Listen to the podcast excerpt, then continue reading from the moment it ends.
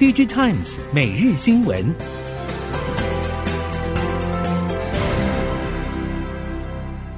听众朋友您好，欢迎收听 DigiTimes 每日新闻，我是袁长杰，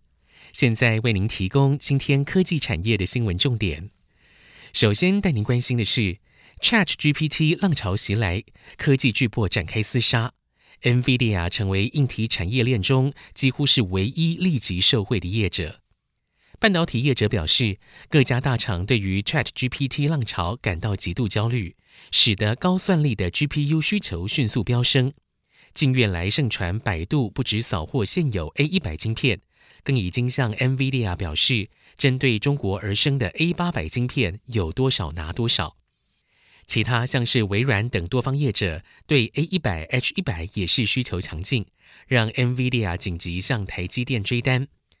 事实上，台积电也预告，HPC 将成为未来主力成长动能。去年首季 HPC 营收比重就达百分之四十一，首度超越了智慧型手机的百分之四十。今年第一季 HPC 业务再拉升为百分之四十二，手机再降为百分之三十八。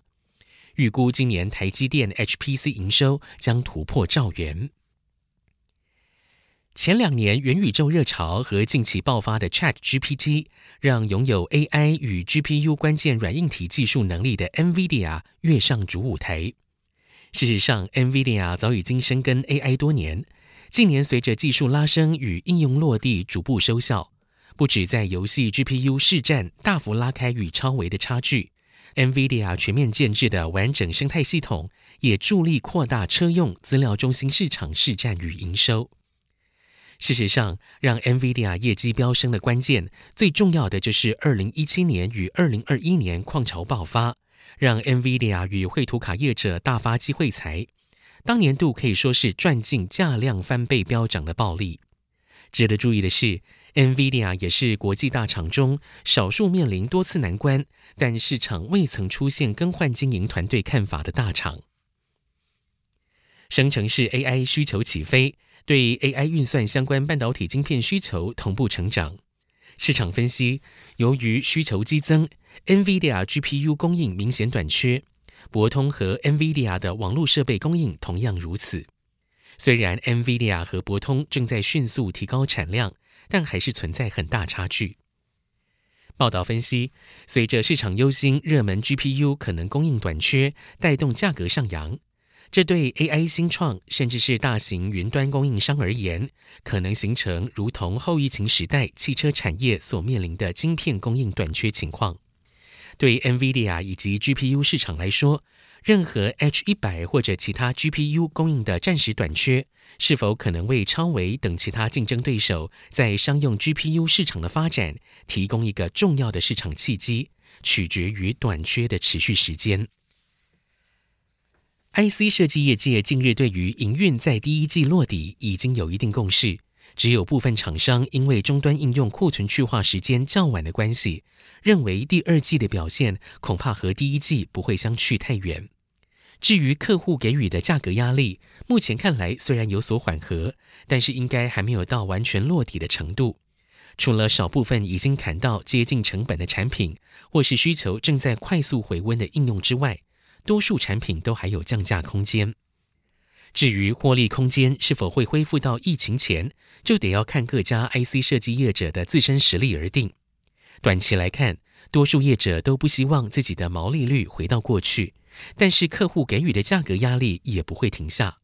下半年有没有新产品推出，以及能否谈到更有利的成本价格，都会决定 IC 设计业者在今年逆境中的抗压能力。晶圆代工成本是 IC 设计至今仍面临的营运压力之一。多数 IC 设计业者表示，去年底到今年初最后一波涨价之后，虽然成本没有再攀升，但也还没有看到供应商因应市况转汇，放弃现有的价格水准。只有中系供应商以及少数的台系业者，针对部分制程进行价格调整。领先大厂现阶段都还是坚持得要增加投片，甚至签下较长的保证拉货合约，才能够给予折扣。设计相关业者透露，近期确实听到了台系供应商开始动摇，有机会在今年宣布下调牌价，这也是 IC 设计业者的终极目标。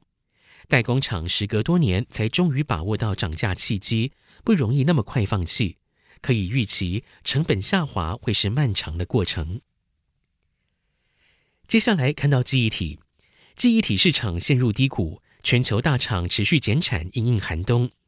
南亚科及华邦电预计今年上半年将会延续减产策略，不过双方对于价格走势有不同看法。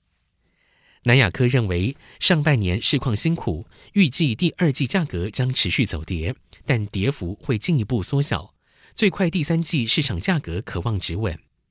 华邦电表示，继首季营运落底之后，第二季价格可望止稳，价动率可望比首季增加一成，也将会挹注第二季营运表现显著成长。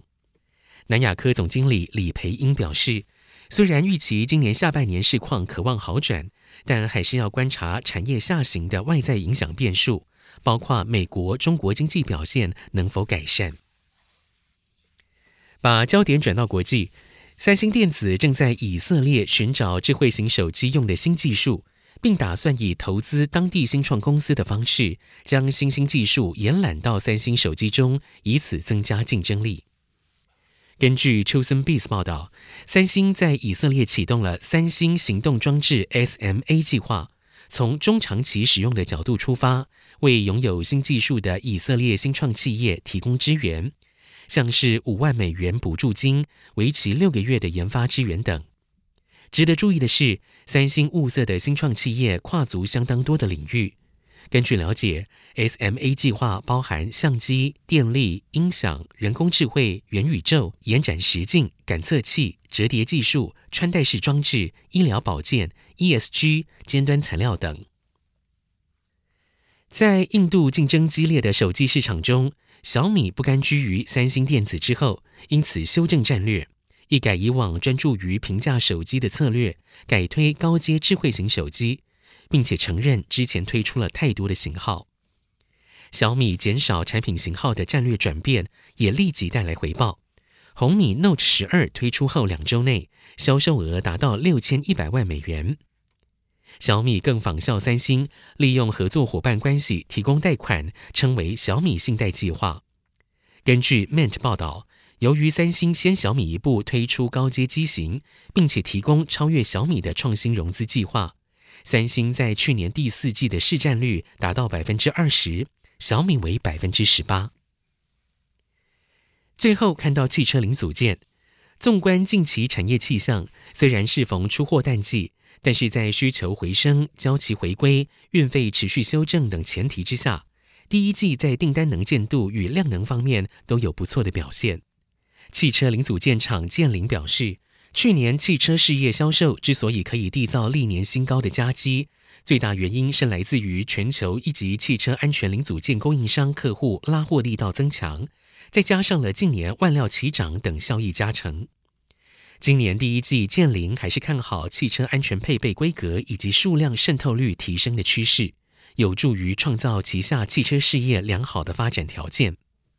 此外，胎压感测器大厂承德也表示，虽然对于今年第一季抱持审慎保守的看法，但是旗下 AM、OEM 两大业务客户下单需求也已经回温，将会持续扩大新客户的业务合作。以上，DG Times 每日新闻由 DG Times 电子时报提供，原长杰编辑播报，谢谢收听。